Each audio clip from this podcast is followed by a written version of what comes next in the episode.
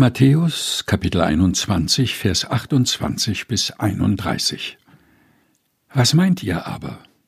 Es hatte ein Mann zwei Söhne und ging zu dem ersten und sprach, Mein Sohn gehe hin und arbeite heute im Weinberg. Er antwortete aber und sprach, Ich will nicht. Danach aber reute es ihn, und er ging hin. Und der Vater ging zum anderen Sohn und sagte dasselbe, der aber antwortete und sprach, Ja, Herr, und ging nicht hin. Wer von den beiden hat des Vaters Willen getan? Sie sprachen, der Erste.